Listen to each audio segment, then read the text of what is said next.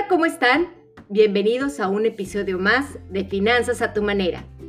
En esta ocasión, Marco Contreras nos invita a reflexionar sobre algunas lecciones que nos ha dejado esta crisis de salud, por la cual hemos modificado nuestra forma de vivir y convivir. Como siempre, esperamos que sea de tu agrado. Sin más, los dejo con esta información.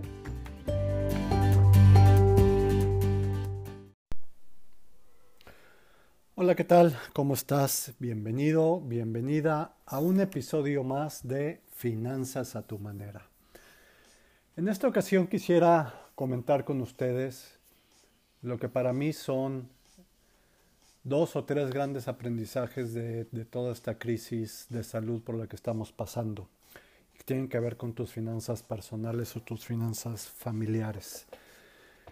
La primera gran lección que yo veo es que simplemente no sabemos qué puede pasar, cuándo puede pasar y cómo puede pasar.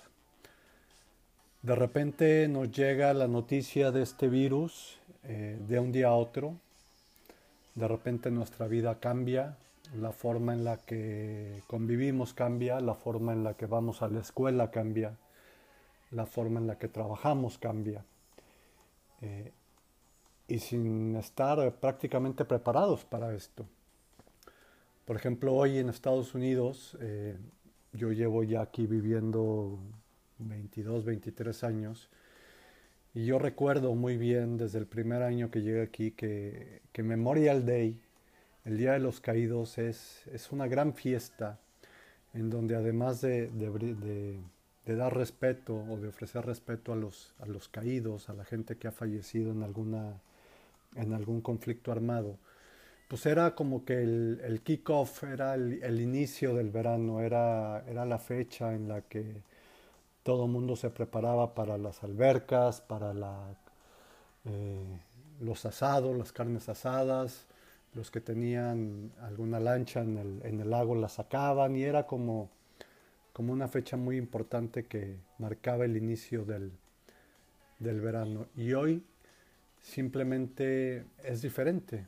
Eh, la alberca está vacía, eh, posiblemente habrá algo de gente en el lago, pero, pero no como en otros años, estoy seguro de eso.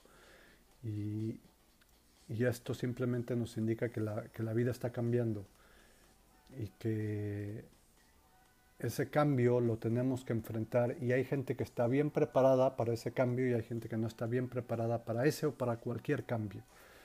Eh, por eso la importancia de tener un plan. Porque es más difícil sin un plan.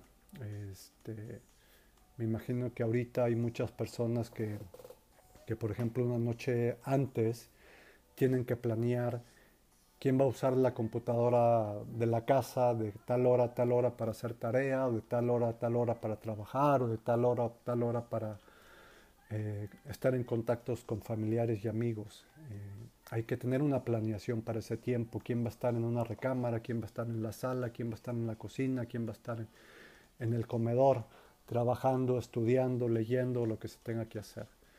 Eh, hay que planear, porque si no, todo sería mucho más difícil.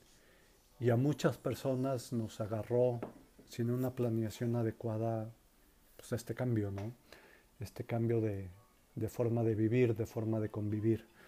Eh, por otro lado, también es importante darnos cuenta que los cambios traen oportunidades y estas oportunidades dependen de nosotros si las aprovechamos o no las aprovechamos.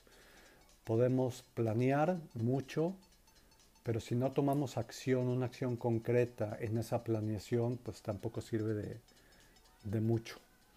Entonces, eh, el, tener, el tener nuestro espacio planeado nos va a ayudar a saber qué acción debemos de tomar para hacer que las cosas sucedan. Todo esto que está aplicando ahorita de manera general en nuestra vida aplica también en nuestras finanzas personales y nuestras finanzas familiares.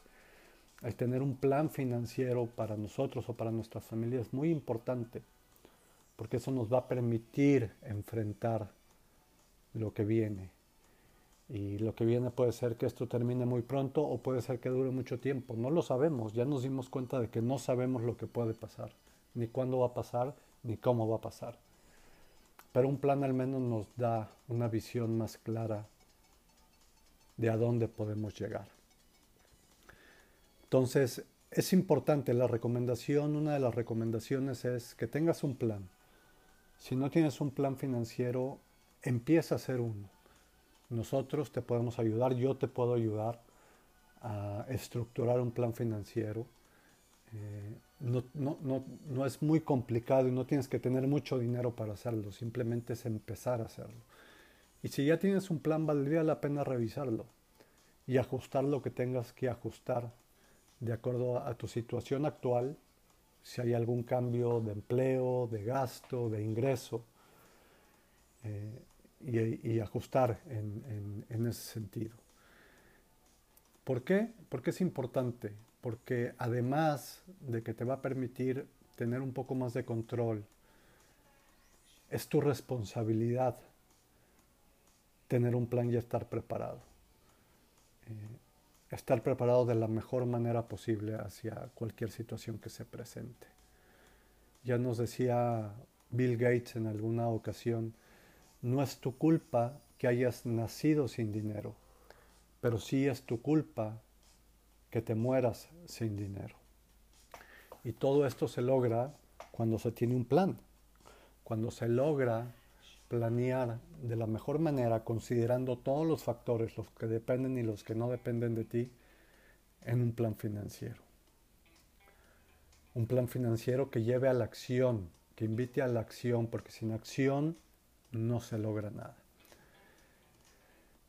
Esta es mi reflexión para, ti a través de este episodio de Finanzas a tu manera. Eh, revisa si tienes un plan. Si no lo tienes, empieza uno. Y si lo tienes, revisa el que tienes actualmente. Ve qué es lo que puedes mejorar o qué es lo que no puedes mejorar, qué es lo que tienes que ajustar. Para que puedas tener el mayor control, al menos de lo que depende de ti, en tus finanzas personales y en tus finanzas familiares.